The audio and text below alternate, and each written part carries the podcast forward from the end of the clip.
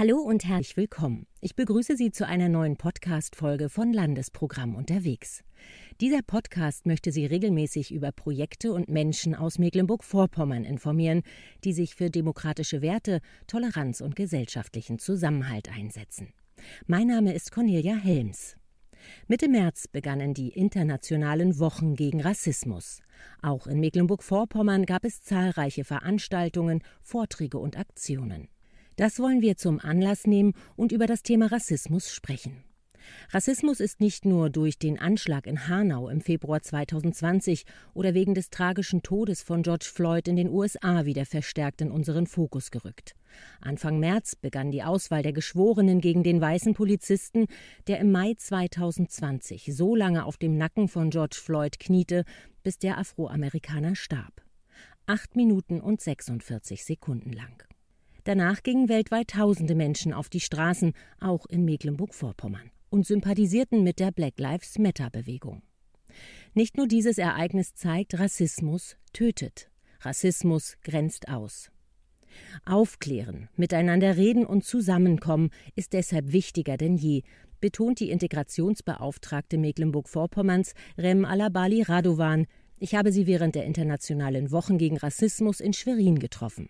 Also ich bin total begeistert, wie viele ähm, Veranstaltungen zusammengekommen sind, trotz Corona. Also ähm, wir haben viele Online-Veranstaltungen und ähm, auch Aktionen vor Ort, die ähm, kontaktfrei abliefen. Und im Vergleich zu den letzten Jahren bin ich begeistert, wie viel dazugekommen ist. Also, dass das doch so in den Fokus gerückt ist und dass ähm, auch so viele Kommunen mitgemacht haben. Also, dass es nicht nur in Schwerin und Rostock und Greifswald stattfand, sondern wirklich überall, Beutzenburg, Parchim, Stralsund und so weiter, dass auch in kleineren Orten ähm, Aktionen stattfanden. Das hat mich wirklich sehr beeindruckt. Gemeinsam mit der Landeszentrale für politische Bildung MV organisierte die Integrationsbeauftragte die Auftaktveranstaltung bei der die Sozialwissenschaftlerin Naika Forutan über Rassismus sprach, wegen Corona online. Naika Forutan ist Professorin für Integrationsforschung und Gesellschaftspolitik und leitet das Berliner Institut für empirische Integrations- und Migrationsforschung. Wir werden von Bildern gelenkt, die prägen unsere ersten Einschätzungen und das ist auch vollkommen normal. Ab dem Moment, ab dem diese ersten Einschätzungen aber dazu führen, dass wir Personen aufgrund dieser Einschätzungen schlechter behandeln, sprechen wir üblicherweise von Rassismus. Deutschland sei in den letzten Jahren ein zentraler migrationspolitischer Akteur geworden, betonte die Sozialwissenschaftlerin bei ihrem knapp 40-minütigen Vortrag. So sei Deutschland mittlerweile in die Top 5 der Aufnahmeländer aufgestiegen. 26 Prozent aller Bürgerinnen und Bürger in Deutschland hatten 2019 einen Migrationshintergrund. Das waren etwa 21,2 Millionen Menschen. Deutschland ist eine plurale Gesellschaft. Schon lange sind hier nicht nur weiße Menschen zu Hause, auch Millionen Schwarze und People of Color. Laut Grundgesetz gehören Menschenrechte und Minderheitenschutz von jeher zu unserer Demokratie, betont Naika Forutan. Zentrale Artikel des Grundgesetzes sind getränkt und speisen sich aus Pluralität. Nehmen wir mal, alle Menschen sind vor dem Gesetz gleich, also Artikel 3, der Gleichheitsgrundsatz des Grundgesetzes, der auch besagt, Männer und Frauen sind gleichberechtigt und niemand darf wegen seines Geschlechtes, seiner Abstammung, seiner Rasse, so steht es da noch und wird jetzt verändert, seiner Sprache, seiner Heimat und Herkunft, seines Glaubens, seiner religiösen oder politischen Anschauung benachteiligt oder bevorzugt werden. Niemand darf wegen seiner Behinderung benachteiligt werden. Das alles zeigt uns, dass 1949 im Moment des Entstehens des Grundgesetzes natürlich die Väter und Mütter des Grundgesetzes sehr geprägt waren von dieser Vorstellung, was eigentlich in Gesellschaften passiert, wenn man die Pluralität zunichte macht und wenn man nur eine Gruppe im Blick hat. Dementsprechend ist das alles sehr tief in den ersten Artikeln bereits drin. Die meisten Menschen glauben, wir diskutieren die Frage von Pluralität erst, seitdem wir die Frage der Migration diskutieren. Das ist selbstverständlich nicht so, sondern diese Frage ist tief verankert im Selbstverständnis der Bundesrepublik. Nach dem deutschen Grundgesetz sind alle Menschen gleich, ein Versprechen, das unsere Demokratie gibt. Die Realität in unserem Land sehe jedoch oft anders aus, betonte Naika Forutan. Jetzt haben wir diese ganzen Versprechen und haben gleichzeitig Zahlen, die uns zu denken geben müssen. Wir sehen zum Beispiel, dass wir, wie ich Ihnen gesagt habe, 40 Prozent Kinder mit Migrationshintergrund in den äh, Schulen unseres Landes haben, dass wir aber sehen, selbst wenn die gleiche Leistung erbracht wird, werden diejenigen Kinder, die einen Migrationshintergrund haben, und zwar oft einen ganz spezifischen, werden schlechter bewertet. Häufig betrifft das die türkeistämmigen Kinder. Hier haben Kollegen und Kolleginnen von mir an der Uni Mannheim eine Studie veröffentlicht, wo sie äh, äh, Diktate mit den gleichen Fehlern eingesendet haben. Die Studie ging durch die Presse mit dem Titel Max versus Murat. Hier wurden die gleichen Fehler angegeben innerhalb der Diktate und man konnte feststellen, dass Max trotzdem systematisch die besseren Noten bekam als Murat obwohl es sich um ein identisches Diktat mit gleichen Fehlern handelte. Sie sehen, wir haben das Versprechen der Gleichheit, aber manchmal reicht nur der Name, um schlechter behandelt zu werden, selbst wenn die Leistung exakt die gleiche ist. Naika Furutan gibt weitere solche Beispiele, bei denen Menschen aufgrund ihrer Herkunft oder Religion benachteiligt werden. Rassismus entgegenzutreten, betont die Landesintegrationsbeauftragte Rem Alabali Radovan, sei deshalb eine landesweite und ständige Aufgabe. Wir haben ähm, circa 8 Prozent an äh, Menschen mit Migrationsgeschichte, die in Mecklenburg-Vorpommern wohnen, äh, im Gegensatz zu anderen Großstädten, wie also zum Beispiel Bremen mit über 30 Prozent, ist das natürlich eine sehr kleine Zahl. Wo wir noch eine Herausforderung haben, ist, dass die ähm, dass das Aufarbeiten dieses Themas noch hier sehr am Anfang ist, also dass wir uns mit diesem Thema beschäftigen. Das, das ist hier noch tatsächlich ähm, sehr am Anfang. So geht es aber vielen anderen Regionen in Deutschland auch. Also klar ist in Berlin die Antirassismusbewegung ähm, sehr, sehr weit vorangestritten, genauso wie in Hamburg. Aber ähm, in den ländlichen Regionen spielt das bisher kein großes Thema. Und deswegen freut es mich ja gerade, dass ähm, durch die internationalen Wochen gegen Rassismus auch so Orte ähm, wie Beutzenburg und Parchim ein Zeichen setzen konnten, dass die Zivilgesellschaft dort ein Zeichen setzen, kon setzen konnte, dass auch dort das Thema gesehen wird, dass auch dort gesehen wird, dass wir dieses Thema angehen müssen und gemeinsam bewältigen müssen. Rem Alabali Radovan ist seit einem guten Jahr Integrationsbeauftragte Faus. In unserem Gespräch erzählt sie mir über ihre eigene Fluchtgeschichte. 1996 kam sie mit ihren Eltern aus dem Irak nach Schwerin. Hier machte sie ihr Abitur. Ich habe jetzt keine besonders schlechten Erinnerungen an meine Schulzeit, aber wenn ich jetzt so drüber nachdenke, habe ich natürlich schon versucht, ähm, unterbewusst mich immer weiter zu assimilieren. Also so die eigene ähm, Identität und Herkunft so ein bisschen ja, in den, in den Schatten zu stellen oder halt, ich habe mich mal versucht anzupassen und dachte, ähm, so wie die Mehrheit ist, so muss ich auch sein. Das habe ich dann erst ähm, später ähm, für mich selber äh, gelernt, dass das nicht so sein muss, dass es vollkommen okay ist, wie meine Geschichte ist. Ich finde es schade im Nachhinein, dass so wenig darüber geredet wurde. Also es wurde auch einfach viel ähm, ignoriert. Die eigene Herkunft nicht verleugnen zu müssen, offen im Kindergarten und in der Schule über Vielfalt sprechen zu können, sei ein wichtiger Schritt, Rassismus entgegenzuwirken. Nicht nur da hätten wir Nachholbedarf, sagt Rim Alabali Radovan. Das ist auch eine, eine Forderung ähm, der zivilgesellschaftlichen Organisationen im Antirassismusbereich, zum Beispiel, dass auch das Thema Antirassismus äh, im Lehramtsstudium unbedingt ähm, besprochen werden muss und Teil des Studiengangs ähm, werden muss. Also da wird sehr, da gibt es also viele, viele Bereiche, die einfach noch nicht mit in den ähm, Lehrplänen mit drin sind. Und ähm, das müsste man nochmal überdenken, ob das nicht einfach auch in, in unserer Gesellschaft, wir sind mittlerweile ein Einwanderungsland, also auch schon seit vielen Jahren, ob man das nicht verpflichtend mit reinnehmen sollte. Aufklärung beginnt schon bei den Kleinsten. Ein Projekt aus Greifswald im Rahmen der Internationalen Wochen gegen Rassismus setzt genau dort an. Das Diversitätsbewusstsein von Kindergartenkindern zu stärken, sie dafür aufmerksam und offen zu machen, das ist das Ziel eines Projektes der Partnerschaft für Demokratie in Greifswald.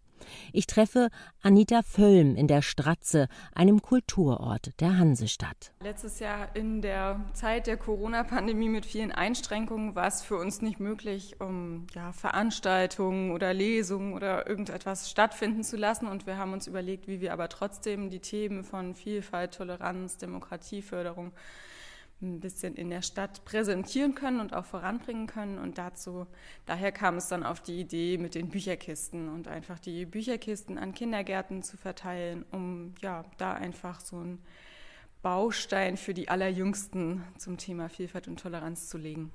Zwölf Bücherkisten haben sie zusammengestellt, die an Kindergärten in der Hansestadt verteilt werden sollen, finanziert durch das Bundesprogramm Demokratie leben. Besonders im Kindergartenalter fängt es schon an mit den Vorbildern, die sie dort erleben und auch der Rolle, welche oder der Frage eigentlich, welche Rolle spiele ich in der Gesellschaft? Wo darf ich auch mitbestimmen? Wo kann ich mitbestimmen? Wo muss ich mich einschränken? Das ist ja so das erste Erlebnis außerhalb von der Familie, wo man sich in so eine Gruppe einfindet, was ja so eine kleine Gesellschaft ist. Ich würde sagen, gerade in dem jüngsten Alter schöpfen die Kinder ja sehr viel aus Erzählungen, aus den Geschichten, die sie erleben, aus den Bildern, das, was sie so umgibt. Und wenn sie da einfach ein bisschen mehr Vielfalt auch erleben, dann macht es einem später das auch leichter, die Vielfalt ja auch tolerieren zu können und anerkennen zu können. Ich besuche den Kindergarten Sieben Raben in Greifswald. Seit Anfang März arbeiten die Erzieher mit den 87 Kindern schon mit der Bücherkiste. Mit den Kindern darf ich wegen Corona leider nicht sprechen. Leiterin Heike Rieck erzählt mir jedoch begeistert von dem Projekt. Ich finde das sowieso unheimlich schön, wenn man sich anhand von Büchern mit dem Leben auseinandersetzt. Und diese Bücher, die sind alle so, die sind ja mit Bedacht so ausgewählt, dass man da viele Themen angesprochen bekommt, wie zum Beispiel Fluchterfahrung oder Hautfarbe oder Geschlechterrollen oder schwächere und stärkere Menschen. Also ganz viele Aspekte kann man behandeln. Und alle sind aber so, dass man ähm, sehen kann, das gehört dazu. Also es ist nichts, wo man sagen muss, oh, komisch, merkwürdig und lieber nicht, sondern es ist alles, es wird immer alles so normal. Man kann mit den Kindern das alles besprechen und kann sagen, ja, das gehört dazu und das gehört dazu. Und andererseits geben einem die Bücher aber auch manchmal, also manche Bücher auch so eine Strategie so ein bisschen an die Hand, ähm, wie man damit umgehen kann. Also dass man eben auch äh, zum Beispiel Ausgrenzung nicht zulassen sollte, sondern ne, dass man also Menschen, die man erstmal als fremd oder anders empfindet, aber mit aufnehmen sollte in die, in die Gemeinschaft und sie nicht ausgrenzen sollte. 31 Bücher stecken in der Kiste. Die Bücher wollen den Kindern die Möglichkeit eröffnen, Ähnlichkeiten zu ihrer eigenen Identität wiederzuerkennen, aber auch Vielfalt zu erleben. Da geht es um Jungen, die gerne Röcke tragen, Menschen in Rollstühlen, Frauen mit Kopftüchern, schwarze Menschen, People of Color. Und, wie Vogel, Fuchs und Hase, es lernen, Misstrauen gegenüber Fremden zu verlieren. Heike Rieck zeigt mir ein Buch, das sie in der vergangenen Woche vorgelesen hat. Die meisten Bücher sind dicht am Alltag und lassen sich dadurch auch sehr gut auf die Lebensumwelt der Kinder äh, ummünzen und vergleichen. Und hier geht es darum, dass ein Pinguin zwei Papas hat. Und das ist in unserer Kita noch sehr ungewöhnlich. Ähm, aber ich finde es schön, dass wir darüber reden und dass man dann als Kind auch zu der Erkenntnis kommt, ja, das ist vielleicht ungewöhnlich, aber warum nicht? Also es ist äh, trotzdem auch eine mögliche Familienkonstellation und die ist genauso wertvoll und genauso schön und genauso normal wie eine Mama und ein Papa oder vielleicht auch mal zwei Mamas. Der Kindergarten Sieben Raben in Greifswald versteht sich selbst als ein demokratischer Kindergarten. Kita-Leiterin Heike Rieck legt Wert darauf, dass die Kinder sich beteiligen dürfen, mitentscheiden.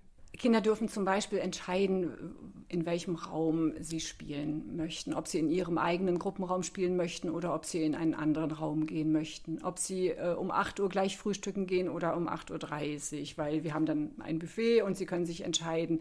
Sie können sich entscheiden, ob sie ein Angebot zum Malen annehmen möchten oder ob sie sagen so, nee, ich würde lieber Holzwerkstatt machen. Sie entscheiden also darüber, was wir überhaupt anbieten, zum Beispiel an, an Kursen oder an Projekten. Sie entwickeln Projekte mit. Natürlich gibt es auch Bereiche, bei denen ausschließlich die Erzieherinnen und Erzieher sagen, wo es lang geht, denn auch Grenzen und Regeln gibt es in einer Demokratie, sagt Heike Rieck, und an die müssen sich alle halten. Auch das sollen die Kinder hier lernen. Neugierig sind sie, aber demokratisch sind sie nicht von allein. Wenn man, also ich glaube, dass, dass man das wirklich lernen muss. Zum Beispiel, dass Kinder lernen müssen, dass nicht immer die Mehrheit entscheiden darf, dass es nicht immer darum geht, andere sozusagen unterzubuttern, wenn man selber einer Mehrheit angehört, sondern das ist, das ist zum Beispiel auch ein ganz wichtiger Baustein, dass Kinder lernen müssen, dass wir Prozesse ähm, ausdiskutieren, dass wir mit den Kindern ins Gespräch gehen und sagen, also sieben Kinder wollen jetzt Fußball spielen und drei Kinder wollen sich ein Märchen anhören.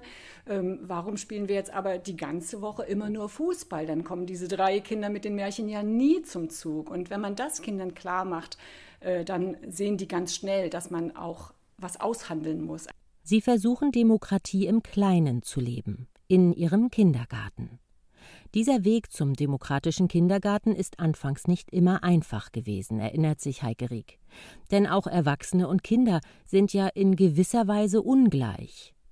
Ob Kinder ein demokratisches Mitwirkungsrecht bekommen, liegt in der Macht der Erwachsenen. Diese Macht herzugeben, war auch ein Prozess hier in Greifswald. Als wir das so versucht haben zu etablieren, diese Strukturen und auch die Kinder immer mehr zu beteiligen, da kamen sehr oft Ängste, und Sorgen, die ich auch verstehen kann, nämlich, dass wenn wir die Macht abgeben, dass sie uns ja dann verloren geht und dass das auch ein bisschen dazu führen kann, dass man sich als Erzieher vielleicht ähm, überflüssig fühlt und sagt so, hä, die Kinder brauchen mich gar nicht, die machen das allein, die entscheiden das allein. Eigentlich würde ich jetzt aber gern sagen, wo es lang geht und dass diese Macht, die abgegeben wurde, natürlich auch schwer zurückzuholen ist, weil dann ist es ja nicht mehr demokratisch, wenn man dann sagt so, nee, ich entscheide jetzt aber trotzdem, weil deine Entscheidung, die hat mir gerade nicht gepasst. Das ist dann natürlich schwierig und das ist für Erzieher schon ein Problem und was noch schwerer wiegt, ist, die Verantwortung der Erzieher. Denn natürlich haben wir hier eine Fürsorgepflicht. Wir müssen aufpassen, dass den Kindern nichts passiert und dass es sich gut und gesund entwickelt. Wir müssen Kinder auch vor anderen Kindern schützen. Ne? Also da haben wir schon eine sehr große Verantwortung. Und das kollidiert manchmal auch so ein bisschen mit dem Partizipationsgedanken. Seit November 2019 gehört die Kita Siebenraben zu den Einrichtungen in Mecklenburg-Vorpommern, die andere Kindertagesstätten beraten über ihre Erfahrungen und Kenntnisse zu Partizipationsprozesse im Kindergarten. Kita-Leiterin Heike Rieck und Anita Völlm von der Partnerschaft für Demokratie betonen, dass Demokratielernen ein lebenslanger Prozess ist, der im Kleinkindalter beginnt. Also letztlich besteht ja immer die Gefahr, wenn ich mich in meiner Blase, in meiner eigenen Welt bewege, dass es mir sehr schwer fällt, erstmal andere Menschen zu akzeptieren. Dann kommen andere Sprachen, dann kommen andere Charaktere dazu. Und wenn man von klein auf eigentlich in der Welt, in der wir jetzt leben, da schon erlebe, ja, wie unterschiedlich das auch sein kann und lerne, wie könnte ich damit umgehen, denke ich schon, dass einen das fit machen kann fürs Leben. Und diese Lernprozesse sollten weitergehen. In Schule, Ausbildung und Studium, betont Landesintegrationsbeauftragte Rem Alabali Radovan. Wichtig sei es auch, dass Menschen mit Rassismuserfahrung und Migrationsgeschichte sichtbarer in unserer Gesellschaft werden. Sie seien bisher noch unterrepräsentiert in Verwaltung und Politik, dort könnten sie jedoch einen großen Beitrag zur Aufklärung und Annäherung leisten. Integration sei eine langfristige Aufgabe und brauche mehr Begegnungsräume. Vereinsarbeit spiele dabei eine herausragende Rolle, die finanziell besser unterstützt werden sollte, so Alabali Radovan. Wir sind alle nicht frei von Rassismus und das ist, glaube ich, ganz normal. Wir müssen uns nur damit beschäftigen. Also der Unterschied ist, ob man sagt, dass Ich möchte das Ganze aber aufarbeiten oder ich lasse es einfach so. Und ich persönlich möchte es auch aufarbeiten. Und ähm, was man tun kann, ist ganz viel ähm, sich, sich weiterbilden, ganz viel lesen. Also das mache ich auch. Ich lerne auch immer wieder neu dazu. Ich, also zum Beispiel das Schicksal der Sinti und Roma ähm, zur, zu Zeiten des Nationalsozialismus äh, war mir auch gar nicht so bekannt ähm, oder die, die koloniale Geschichte Deutschlands äh, war mir auch nicht bekannt, weil wir haben es in der Schule nicht gelernt. Es gibt auch ganz viele ähm, Autorinnen, äh, die, die gerade Bücher rausgebracht haben zu, zu diesen Themen, also zum Beispiel Alice Hastas, die ganz viel Aufklärungsarbeit leisten. Und der erste Schritt ist, dass man es wirklich, dass man wirklich sich damit beschäftigen will, also dass man diesen Schritt geht, weil natürlich tut es auch ein bisschen weh. Also natürlich muss man sich dann auch kritisch mit sich selbst befassen und das ist nicht, äh, nicht immer schön, aber ähm, daraus kann man ja nur lernen und ähm, einen positiveren Weg gehen.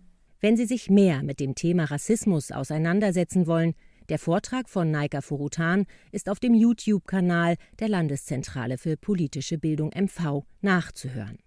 Hier finden Sie auch eine knapp zweistündige Diskussion zum Thema Rassismus in Vorpommern. Was tun? Die Liste mit den Büchern aus der Greifswalder Bücherkiste finden Sie auf der Internetseite www.pfd-greifswald.de. Damit verabschiede ich mich von Ihnen. Bis zum nächsten Mal. Auf Wiederhören.